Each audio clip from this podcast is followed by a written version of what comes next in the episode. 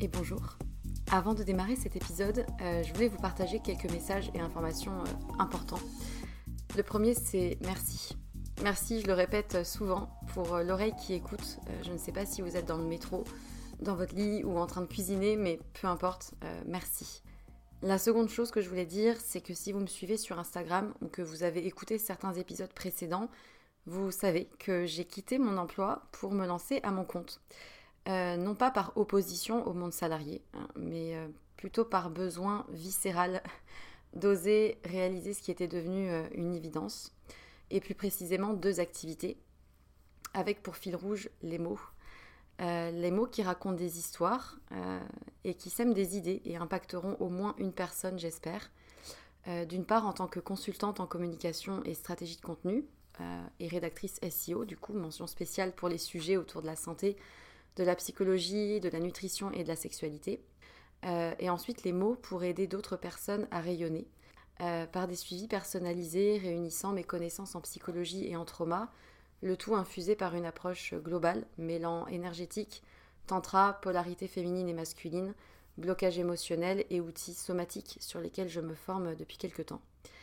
Et en vue de cette activité-là, j'ai créé un compte Instagram dédié et un nouveau podcast, Les mots c'est bien beau, aux côtés de Pierre Kessial. Et je serai infiniment reconnaissante si vous prenez deux minutes de votre temps pour répondre à un court sondage euh, qui m'aidera justement à m'aligner aux besoins et challenges d'un maximum de personnes et qui vous concerne peut-être dans votre vie personnelle pour proposer justement euh, des accompagnements réellement efficaces. Donc euh, vous avez les liens de l'autre compte Instagram et du sondage dans la description de l'émission. Donc merci infiniment si vous prenez ces deux petites minutes pour, pour y répondre. Et pour terminer ce message, j'aimerais juste euh, vous dire une phrase qui, euh, qui réunit un peu tout, toute l'idée et tout ce qui m'anime. Euh, raconter une histoire, c'est surtout raconter celle de quelqu'un qui a besoin de l'entendre et qui sera galvanisé par l'énergie perçue à travers ces mots-là. Voilà, je crois que c'est un, bon résumé du fil rouge de ce vers quoi je vais et ce qui m'anime. C'est tout pour moi et du coup, bonne écoute.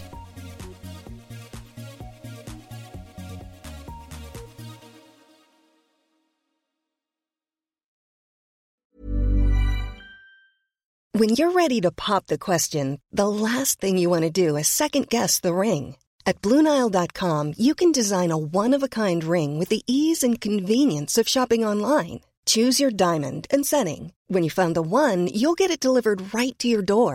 Go to Bluenile.com and use promo code LISTEN to get $50 off your purchase of $500 or more. That's code LISTEN at Bluenile.com for $50 off your purchase.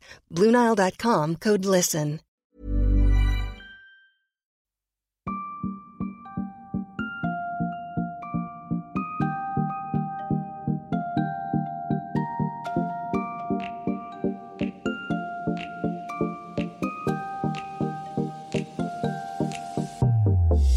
Bonjour et bienvenue sur Sois sage et parle fort, le podcast pour oser, changer, ne pas se conformer, débattre et surtout donner voix à des personnes qui ont des messages à transmettre sur des sujets qui nous touchent tous et toutes.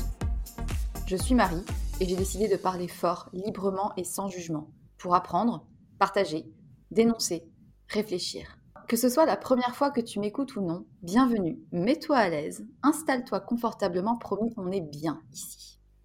Et si tu souhaites me soutenir, n'hésite pas à me laisser une note et un commentaire sur iTunes ou de cliquer sur supporter ce podcast. Dans la description de l'épisode, c'est ce qui m'aide le plus. Sur le podcast, nous avons déjà parlé du bonheur de donner la vie, mais aussi du combat d'une femme et de son parcours de la PMA. On avait aussi dénoncé les déviances de la parentalité dite bienveillante avec Madeleine, alias Madame Captain, sur Instagram. Et c'est assez dingue comme ce sujet divise autant, alors même qu'il est censé être synonyme d'amour inconditionnel, de bonheur ultime et d'accomplissement de vie. Enfin ça, c'est la théorie sur le papier. La réalité, celle qu'on ne dit pas, celle des nuits sans sommeil et de l'injonction maternelle, celle du corps déphasé, des idées dépressives et des dérives sectaires du dogme de la parentalité positive, cette réalité-là commence enfin à sortir.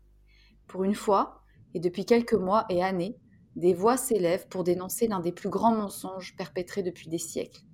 Celui où la femme aurait un instinct maternel qui la rend de toute manière faite pour être mère. Le contraire n'est tout simplement pas envisagé, ou alors à condition qu'elle ne puisse pas pour des raisons indépendantes de sa volonté.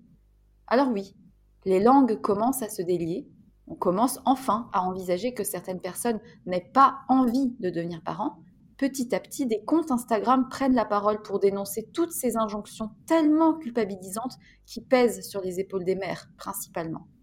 Mais il y a encore une catégorie de personnes qu'on n'entend pas, ou plutôt pour qui il est particulièrement difficile de pouvoir oser parler et se faire entendre. D'ailleurs, à l'idée même de prononcer ce qu'elles ressentent, la gêne. La gêne de le dire et aussi pour toi peut-être la gêne de l'entendre. Ce malaise, cette phrase. Être mère, un cauchemar dont je ne me réveillerai jamais. Cette phrase puissante est issue d'un article paru dans Libération où l'on apprend qu'en Allemagne, 20% des parents allemands de tout âge ne feraient pas d'enfants s'ils pouvaient revenir en arrière, d'après un sondage YouGov de 2015. Le livre Le mensonge du bonheur maternel de Sarah Fisher ou encore le hashtag Regretting Motherhood sont bien la preuve que le débat est là. Une manière peut-être de contrer le dictat de la mère parfaite? En tout cas, ce n'est pas sans lien avec la pression exercée sur les parents.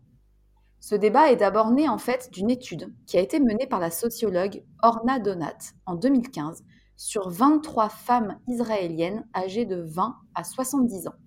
Elles ont toutes déclaré que si elles devaient choisir aujourd'hui d'avoir ou non des enfants avec leur expérience de la maternité, elles ne referaient pas ce choix. Mais pourquoi? Je vous la pose cette question. Pourquoi est-ce que l'idée même que l'on puisse regretter d'être parent met autant mal à l'aise? On ne parle pas ici d'amour, car oui, il y en a de l'amour, mais plutôt du regret d'avoir fait un choix qui n'a pas apporté le bonheur vendu et promis par notre société. Il y a des femmes qui osent penser et affirmer que la maternité était une erreur, que cette responsabilité est trop lourde à porter et que leur vie sans enfant leur convenait mieux. Et attention, ce n'est pas l'enfant le problème, mais ce qui entoure la parentalité. Ces femmes dérangent parce qu'elles viennent remettre en cause la règle de la maternité est dans l'ordre naturel des choses. Elles dérangent parce qu'elles contredisent l'affirmation selon laquelle enfanter apporte bonheur, joie et épanouissement. On les accuse de ne pas aimer leur enfant, ou encore d'avoir eu des problèmes, ou bien de l'avoir eu trop jeune, ou trop tard, ou pas dans les bonnes circonstances, comme si c'était impossible de ne pas être heureuse d'être mère. Comme si c'était impensable, inacceptable.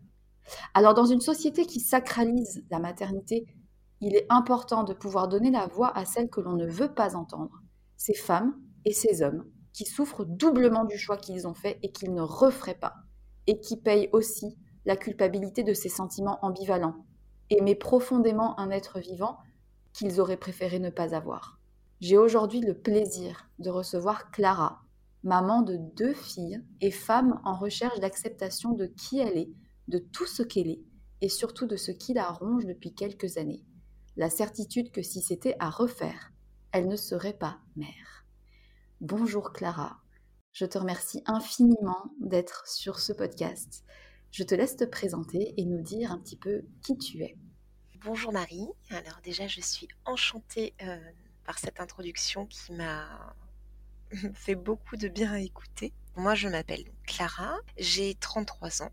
Donc, comme tu l'as dit, je suis maman de deux petites filles. Donc, ma grande qui a 12 ans et ma petite qui a 4 ans. Je suis étudiante. J'ai repris mes études euh, il y a deux ans en sciences du langage. Et voilà.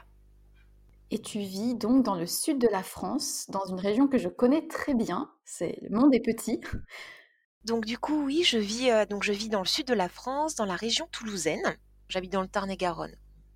Et tu es en ce moment en couple. Et je suis en couple avec euh, le père de ma deuxième, qui est en plus de tout ça un très chouette amoureux. Écoute, je te laisse nous raconter un peu ton parcours euh, enfant, adolescente, et puis vie familiale à partir de, boum, 20 ans, puisque tu as été maman bah, à l'âge de 20 ans. Alors, euh, bah, moi j'ai une enfance euh, rien de bien extraordinaire en fait. Donc je suis euh, née à Toulouse, j'ai grandi à Toulouse, j'ai été heureuse. J'ai une petite sœur qui a deux ans de moins que moi. Donc on s'est disputé comme il fallait, on, on s'est adoré comme il fallait. On a eu une enfance classique. Mes parents travaillaient le soir On avait notre histoire avant d'aller se coucher. tout était parfait dans notre petite maison en région toulousaine. À l'école, donc tout se passait très très bien. Et j'avais cette impression d'avoir une relation mais absolument incroyable avec ma mère, ce sentiment qu'on était vraiment une équipe toutes les deux, bien plus qu'avec ma sœur d'ailleurs, hein, qu'elle pouvait pas vivre sans moi et que moi je pouvais pas vivre sans elle, ce qui s'avère faux hein, aujourd'hui adulte. mais voilà, donc mon enfance était toute classique. Et à 18 ans, je suis partie, j'ai eu une opportunité de travail sur Paris et j'ai découvert Paris et là, j'ai rencontré du coup un, homme, le père de ma fille aînée. C'est pas vraiment une histoire d'amour, je pense que c'était une histoire euh, romantique, on va dire. Et je suis tombée enceinte, donc j'avais 20 ans et j'avais jamais projeté de devenir maman. Et ma fille s'est installée. Mais attends, tu es tombée enceinte, tu avais juste 20 ans, tu étais donc à Paris pour un travail, mais tu avais arrêté tes études, alors en fait, j'avais eu un contact avec une maison d'édition. Ils m'avaient contacté pour travailler sur les dérives de la précarité étudiante. Et moi, en même temps, je suivais mes cours par correspondance en enseignement à distance à l'EAD avec la fac Paul Valéry, qui est à Montpellier. Ce qui n'a pas du tout fonctionné hein, pour moi, puisque les cours à distance, ça a été beaucoup trop difficile à gérer à ce moment-là de ma vie pour moi, sachant que je découvrais une ville passionnante du coup, j'avais très envie de découvrir euh, Paris, en fait. La vie loin de tout, la vie pleine de découvertes. Pour la petite anecdote, je m'étais prise de passion pour le musée du Louvre, où j'y passais mais absolument mais des, heures mais incalculables. C'était fou, quoi. Tu es tombée enceinte un peu de manière euh, fortuite. Oui. mais de suite, tu t'es dit, euh, ok, ben je, je prends. Enfin, je, c'est parti. Alors vraiment, c'était une surprise totale. Je ne sais pas comment l'expliquer. Je j'écrivais beaucoup, j'étais je dormais peu, je travaillais énormément, j'étais pas du tout dans, un, dans une projection de vie stable ou maternelle. Et en fait, quand je suis tombée enceinte de ma fille aînée, j'ai été acheter un test de grossesse, j'ai fait ce test et au moment même, en fait, où le trait est apparu, je l'ai aimé. En fait, j'attendais rien il n'y a aucune question qui, m'est venue. Il y avait quelque chose de d'évident. Tu as poursuivi ta grossesse euh, sur Paris. Comment tu te sentais à ce moment-là euh, Comment ça s'est passé cette grossesse, ces neuf mois? Quand j'ai su et que j'ai compris euh, que j'étais enceinte, dans, ma vie, il n'existait plus rien sauf moi. j'ai eu un moment, mais terriblement égocentré. Je pouvais me regarder pendant des heures. Alors à l'époque, c'était tous les magazines. J'avais même pas encore débuté Facebook. Je crois que Facebook débutait à peine. J'avais pas de compte à suivre ou quoi que ce soit.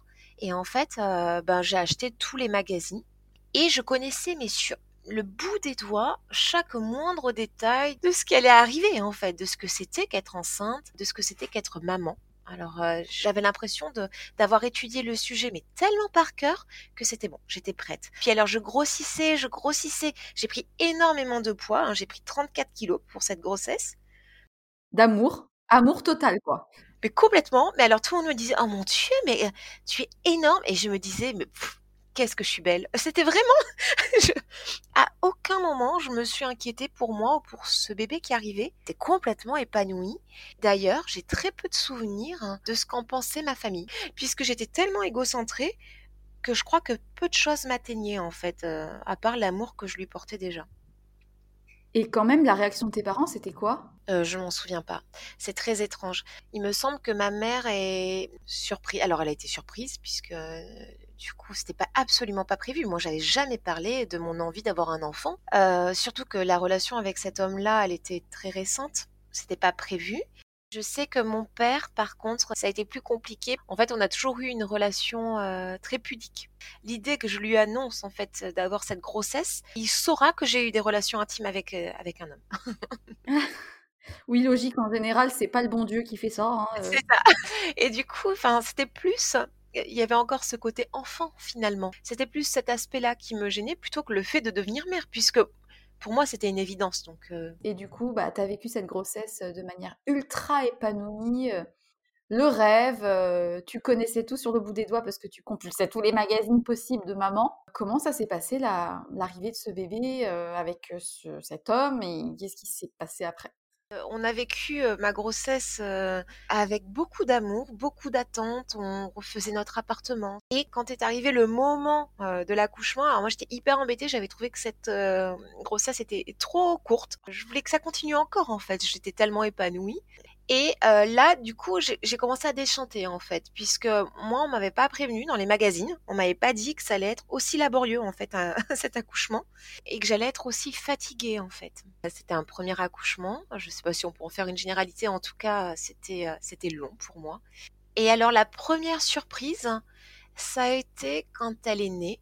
On l'a posée sur mon ventre et moi, dans tous les magazines que j'avais lus, on m'avait jamais dit que ce serait un petit corps chaud que j'aurais sur moi. Et j'ai été extrêmement surprise en fait de la température du corps de mon bébé. Donc j'ai eu peur de la regarder au départ, j'ai mis quelques minutes et quand je l'ai regardée, je me suis dit que personne n'avait jamais eu un bébé aussi beau que le mien. Personne. C'est bizarre, j'ai l'impression que beaucoup de personnes disent ça à chaque fois, c'est mais moi, j'étais persuadée que les autres personnes euh, étaient convaincues de leur euh, croyance, mais que c'était pas vrai. J'avais le plus beau bébé du monde et j'étais pleinement heureuse. Je voyais chaque signe d'amour, euh, par exemple, le lendemain de sa naissance, quand elle est née le soir, on l'a pesée et mesurée et il y a eu un, c'était en janvier, il faisait très très froid et il y a eu un rayon de soleil qui s'est posé sur elle et moi, j'y voyais des signes partout. Hein. J'étais complètement défoncée. Défoncé par la maternité, quoi. Ah oui, oui. Et du coup, euh, bah, les, premières semaines, les premiers mois euh, J'étais vraiment submergée euh, d'amour. Je l'ai allaitée. on était deux. Je la porte. Donc j'avais lu pareil sur la maternité, le portage. C'était une extension de moi. Je me sentais complètement épanouie. Je ne me souviens pas trop de la présence de son père, en fait, à ce moment-là. Donc il était dans la restauration, il travaillait beaucoup. J'ai très peu de souvenirs euh, de cet homme dans notre vie, puisqu'un jour il est parti, en fait, sans me donner d'explication. Et je me suis retrouvée seule avec ma fille. En fait, il m'a laissé un mot, il avait un rendez-vous médical, il n'est jamais revenu. Il a repris contact avec toi après? Alors, il a repris contact avec moi après. Donc, j'ai su qu'il allait bien euh, quelques jours après, puisque bon, quand même, je me suis posé la question. Alors, autant le fait qu'il nous ait euh, clairement abandonné. Ça a été radical pour moi, je le voulais plus dans ma vie. Ce qui a été le plus dur, ça a été de me retrouver seule. Donc là, j'étais dans le 11e arrondissement à ce moment-là. Et en fait, je me suis retrouvée seule avec mon bébé et j'ai commencé à, à, vivre de très grosses angoisses. Parce qu'en fait, ma pire angoisse, c'était et si je meurs pendant la nuit, personne ne saura qu'elle a faim ou qu'elle a soif. Je me suis rendu compte de la responsabilité que c'était que d'avoir un enfant et seule. Et ça a été horrible. Ça a été sûrement renforcé par l'absence du père, parce que du coup, tu t'es retrouvée seule. À ce moment-là, tu aurais pu retourner chez tes parents potentiellement, mais tu avais un travail, donc je suppose que c'était peut-être pas facile je ne me suis jamais sentie seule en fait. J'ai eu euh, vraiment cet instinct de survie. En fait, moi j'étais convaincue à ce moment-là de ma vie que quoi qu'il arrive, ça se passerait bien. Mais dans tout, dans tout ce que j'entreprenais, je me disais qu'il n'y avait pas de hasard possible, alors que maintenant j'en suis intimement, je suis intimement convaincue du contraire. Mais, à cette époque-là, en fait, j'avais vraiment encore cette insouciance puisque en fait euh, ça allait. Moi j'allais bien, j'étais en pleine santé, mon bébé allait bien on était une équipe, on était toutes les deux, et elle est devenue mon moteur. J'avais un bon travail et je gagnais bien ma vie. J'avais un chouette appartement, ce qui était quand même pas donné puisque j'étais assez jeune, mais j'étais bien. Et là, tu es partie à l'étranger. Pourquoi? Alors pour le coup, je vais le citer parce que ça a été vraiment quelqu'un euh, d'important dans ma vie. Euh, et je sais que peut-être il écoutera ce podcast. J'ai rencontré Gaël. Lui, il vivait en Afrique, au Gabon, à ce moment-là. Et il était en fin de mission et donc il rentrait sur Paris. On avait un copain en commun, on a communiqué et euh, quand il est arrivé sur euh, Paris, on a eu un coup de foudre, je pense, tous les deux. Et, euh, donc, il a été muté une première fois à Kaboul. Donc, on se retrouvait à ce moment-là en Ouzbékistan très régulièrement, puisque Kaboul était encore avec l'armée française à ce moment-là. Attends, mais là, t'étais pas encore parti et j'étais pas encore partie. Mais là, le sentiment de j'ai rien à faire ici, il faut absolument que je découvre le monde, a commencé à s'emparer euh, de moi. Et on a eu une, proposition pour partir au Vietnam. Il est parti, je l'ai rejoint, ça s'est terminé entre nous et je suis restée. Donc là, tu es partie euh, de Paris pour t'installer au Vietnam avec ce jeune Gaël, qui est du coup devenu euh, le papa par procuration temporaire de ta grande, qui avait deux ans, je crois. Ouais, deux ans. Alors ça a été vraiment une douche froide parce que contrairement à ce que parce que j'avais encore tout étudié à ce moment-là sur le Vietnam, sur euh, tout ça et en fait je me suis retrouvée dans un village qui s'appelle Dien Bien Phu donc qui est connu pour la défaite française mais euh, ça a été horrible. En fait, les premiers jours, je suis arrivée dans cette partie du monde euh, qui était vraiment euh, inconnu pour moi au niveau culturel, au niveau tradition, à, tout niveau, et euh, avec euh, aucun étranger. Et moi, je suis arrivée avec ma fille sans parler un mot de vietnamien, et on a été plongé dans ce quotidien-là. Donc Gaëlle travaillait énormément à ce moment-là, et je suis restée donc un long moment très seule, et toujours avec avec ma fille, avec cette relation qui était très forte. À ce moment-là, tu regrettais absolument pas d'avoir eu cette, cet enfant?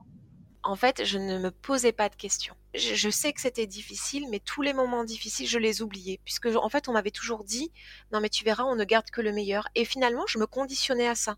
Évidemment que c'était pas facile. Je suis retombée sur des écrits que j'avais euh, que j'avais fait à ce moment-là, où c'était un enfer puisque ma fille développait des, troubles à ce moment-là par rapport à l'école. Elle voulait retrouver son quotidien parisien et ça n'allait pas. Et moi, je n'ai rien gardé de tout ça.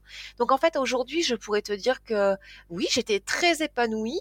La vérité, c'est que je me posais aucune question et que quand j'avais le malheur de m'en poser, je culpabilisais puisque j'avais la chance d'avoir un enfant en bonne santé et qu'il y avait d'autres personnes qui souffraient.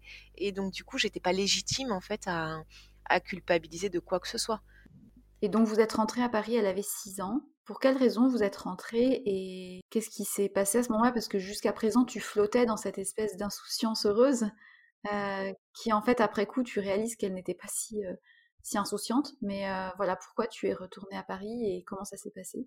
En fait, elle a eu une chute, elle est tombée et elle a développé des problèmes visuels et elle avait un comportement qui m'interpellait. Donc elle a été suivie dans plusieurs hôpitaux et ensuite euh, on est rentré parce que je voulais qu'elle soit suivie à Necker pour qu'on ait une bonne prise en charge et euh, qu'on sache ce qui se passait en fait. C'était voilà, on rentrait en vacances, on allait faire un check-up médical je suis en France et là, je me dis, euh, j'ai un élan d'amour, euh, de, je sais pas, je, me dis que non, ma, vie est ici, il y a trop de choses qui me manquent. Même si j'ai mes amis au Vietnam depuis quelques années, mes amis d'enfance me manquent. Et donc, du coup, le jour du retour, euh, je décide de pas prendre le vol retour. C'est pas la décision dont je suis la plus fière. J'ai quand même tout laissé sur place et du coup, ça a mis quand même certaines personnes dans l'embarras et je le regrette aujourd'hui, enfin de l'avoir fait comme ça. Là où je suis contente de cette décision, c'est qu'en fait, j'ai pas d'explication très claire à savoir pourquoi est-ce que cette fois-ci je suis restée et pas une autre fois, mais n'empêche, j'ai vécu les derniers mois de vie de mon père alors qu'on savait pas qu'il était malade à ce moment-là, et donc ça a été quand même malgré tout une bonne décision. Et donc à ce moment-là, Gaëlle était restée au Vietnam alors moi j'étais plus avec Gaël depuis un moment, mais je sais que c'était très douloureux pour Gaël puisque c'était euh, le fait de plus voir Lila. Donc du coup euh, Gaël est resté. Je pense qu'il était très en colère au départ, mais Gaël est devenu papa et il connaît toutes les joies de la paternité et des regrets aussi aujourd'hui, je pense, des nuits calmes. Et donc il a rencontré euh, quelqu'un qui partage sa vie et on espère le voir prochainement lui et sa famille en France pour rencontrer son petit garçon. Donc finalement, tu te retrouves en France avec cette petite fille de 6 ans qui avait du coup des troubles un petit peu de la vision, etc. Qu'est-ce qui s'est passé ensuite au niveau de ce cheminement-là et l'arrivée d'un deuxième bébé du coup, puisque nous allons en parler?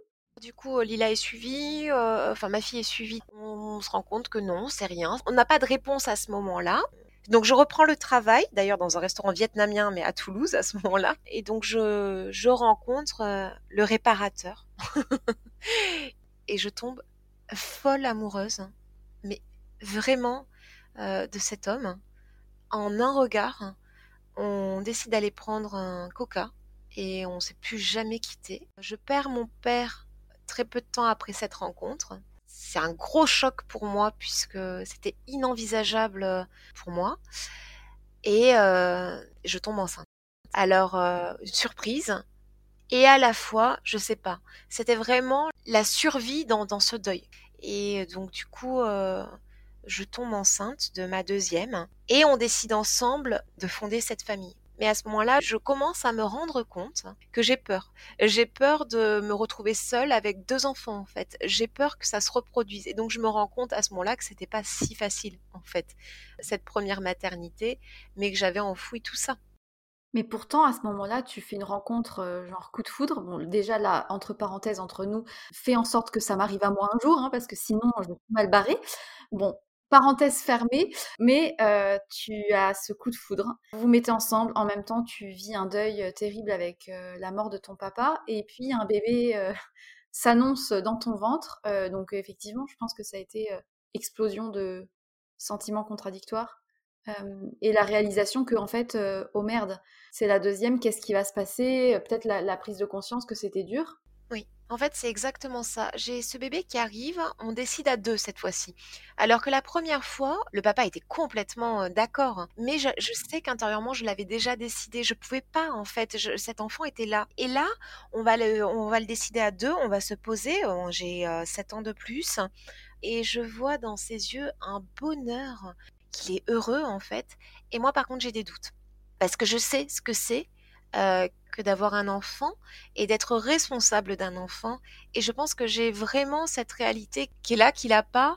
On est très heureux, vraiment, vraiment très heureux. Mais la grossesse se passe complètement différemment. J'ai énormément de mal à être heureuse pendant mon deuil. Vraiment, j'ai du mal. Et alors là, j'ai l'impression que plus rien ne m'appartient. Mon corps ne m'appartient pas. Les réseaux sociaux ont fait leur apparition dans ma vie. Et moi, je suis sur Instagram et je regarde des comptes qui vivent des grossesses en même temps que moi et où tout a l'air si parfait. Et moi, je, ne comprends pas en fait. Je commence à être euh, en décalage, je pense. Je me sens heureuse, mais pas épanouie en fait. C'est plus ça. Tu penses que tous ces comptes Instagram ou ces réseaux sociaux ont alimenté ce sentiment de décalage? À l'époque de ma première grossesse, je fantasmais à travers des livres. Le livre laisse place à ta propre imagination, en fait. Tu n'as pas vraiment de, de référence autre. Et là, via des vidéos, des contes, cette attente, ces objets à acheter, cet entretien du plus beau, en fait. C'était tellement beau, la chambre du bébé, la chambre... Une sorte de course à la maternité idéalisée. Ouais, ce qui est marrant, c'est que je me suis toujours défendue de ça. Euh, j'ai toujours regardé un esprit très critique, euh, positif et négatif sur ces comptes-là. Et à la fois, je pense qu'en les regardant, on est quand même conditionné à ça. Sûr. À être heureux, en fait. On, est conditionné à être heureux euh, comme ils le sont. Et moi, je l'étais pas. Et tu te posais beaucoup plus de questions, mais pour autant, tu étais pas du tout dans une forme de regret. En fait, à ce moment-là, je pense que j'avais peur de regretter. J'ai commencé, en fait, à me dire que j'allais re-aimer et que ça allait être insupportable parce que j'allais peut-être aimer encore plus fort. Et que c'était déjà bien douloureux d'aimer comme ça. Et ma fille grandissait et il y avait certaines choses que je n'arrivais pas à comprendre chez elle. J'avais peur en fait. À ce moment-là je crois que je j'avais vraiment un regard euh, conscient sur ce qui se passait. À ce moment-là on est aussi euh, face à l'émergence de l'éducation euh, positive dont on avait parlé avec Madame Captain. Comment ça s'est manifesté pour toi dans l'éducation que tu as donnée à tes filles, avec la naissance de ta deuxième, etc. Est-ce que tu as été, on va dire, imprégné du dogme? Est-ce que ça a eu des conséquences, même de l'ordre psychologique? Je suis tombée en plein dans cette éducation pseudo-bienveillante.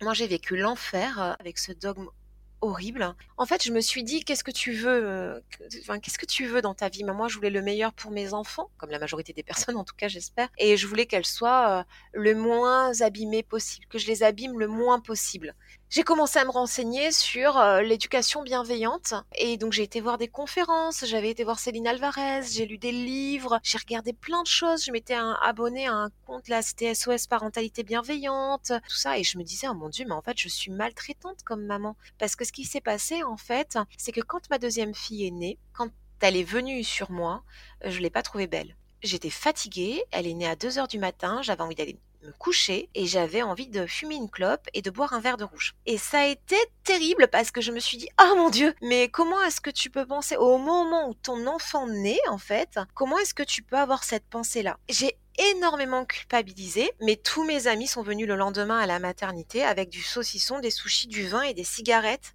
Et du coup, on a énormément rigolé et je me sentais autant coupable que libre.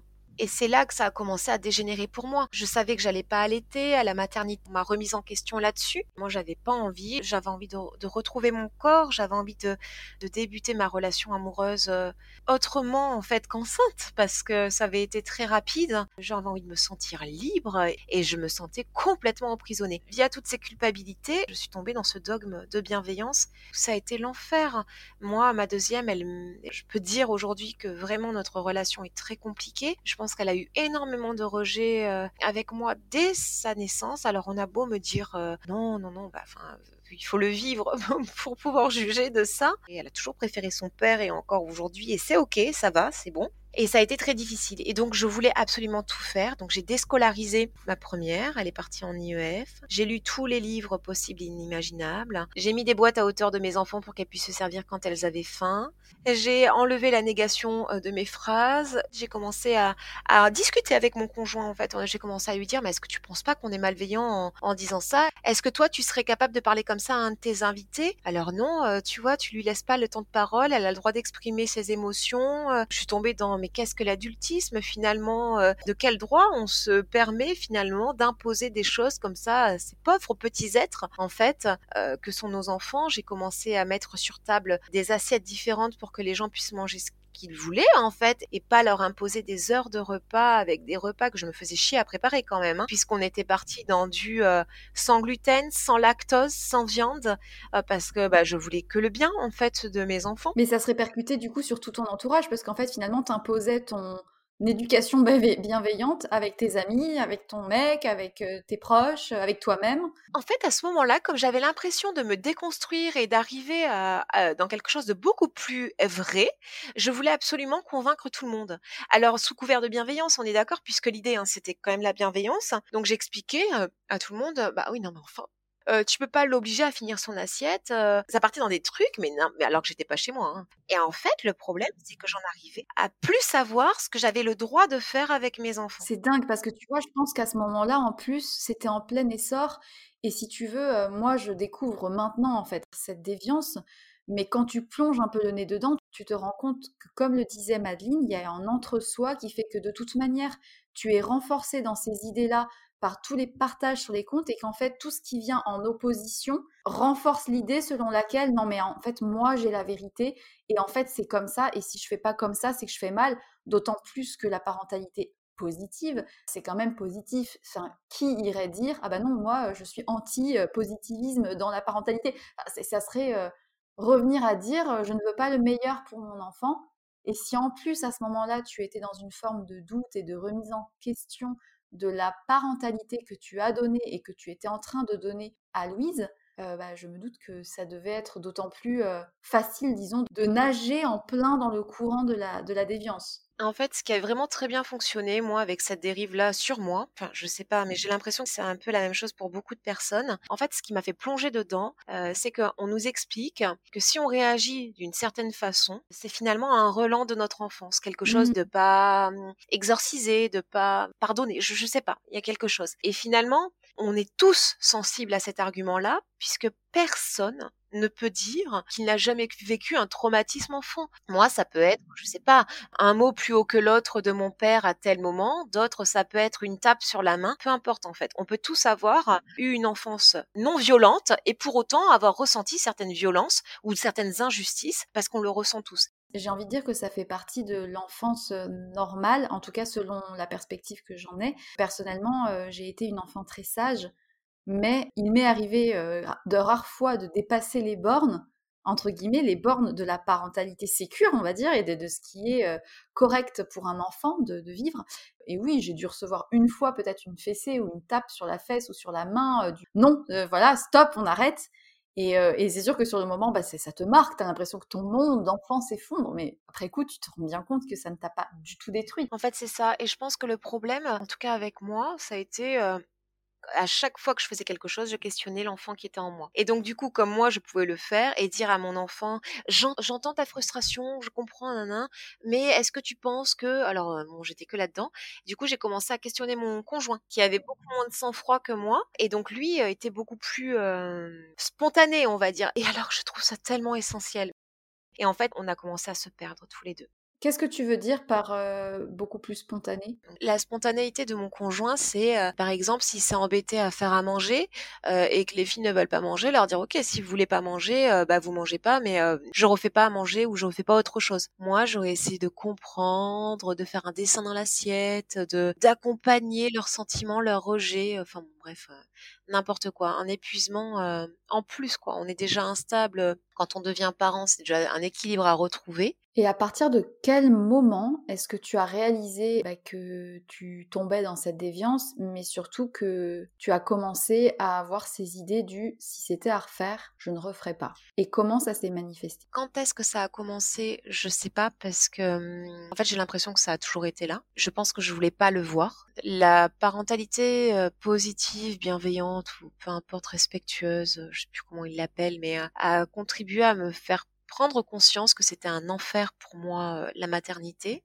En fait, j'ai toujours su que c'était difficile, mais j'ai jamais osé le dire parce que je voyais bien que mes enfants n'étaient absolument pas ce que je projetais d'un enfant. Comment ça? Moi, je pensais qu'avoir un enfant, avoir une fille, ça aurait été lui faire une tresse, lui laver le visage, l'habiller proprement, m'émouvoir quand elle jouerait dans la terre avec les escargots, rire avec elle, aller me promener, enfin des choses de vie en fait. Euh, en fait, ce dont j'aurais eu envie, elle en aurait eu envie aussi. Et en fait, euh, c'est pas du tout ça. Moi, j'ai deux enfants du coup très différentes. Ma fille aînée qui a des particularités puisqu'elle a un TSA. On rappelle brièvement TSA, c'est trouble du spectre autistique, c'est ça? Exactement. Et du coup, il a fallu, il faut faire le deuil euh, de ce que j'avais projeté, hein, des attentes que j'avais de, de mon enfant en tant que personne. Ça, c'est difficile. Il a fallu la déscolariser et ça a été aussi difficile. Je sais pas trop, en fait. Je pense que ce qui est horrible pour moi dans la maternité, c'est d'aimer à un tel point que c'est un amour qui fait mal physiquement, en fait. Je crois que hum, j'ai tellement peur que les gens ne le voient pas, mes enfants, avec l'amour que je leur porte. J'ai tellement peur qu'elles soient mal jugées. J'ai tellement peur qu'il leur arrive quelque chose. J'ai tellement peur que quelqu'un leur fasse du mal. Et en fait, me rendre compte qu'elles ne m'appartiennent pas et que c'est très bien comme ça, mais que du coup, elles risquent d'avoir mal, elles risquent d'être incomprises, elles risquent d'être humiliées, elles risquent de juste de vivre. Je trouve que c'est un poids d'amour qui est terrible à supporter et je crois qu'on nous en parle pas assez. Et en fait, si c'était à refaire, je ne referais pas parce que je ne serais plus jamais tranquille. C'est sur ces mots que s'achève la première partie de l'épisode avec Clara. Dans la deuxième partie, nous aborderons le tabou qui emprisonne les femmes et les hommes, celui du regret d'être parent. Parce qu'il faut en finir avec l'idée que la difficulté à apprécier la parentalité n'est que la résultante de causes extérieures. Non, ce n'est pas une question d'époque. Non, ce n'est pas en rapport avec un quelconque trauma. Non, ce n'est pas parce qu'ils sont agités, en bas âge ou colériques. Ce n'est pas par manque de moyens. Le regret de la parentalité n'empêche pas de les aimer profondément. Cette deuxième partie, émouvante, s'adresse à n'importe quelle personne touchée de près ou non à la parentalité. La liberté de regretter est un fait. La liberté de penser ne doit jamais susciter de jugement. PS, tu n'es pas seul et à bientôt.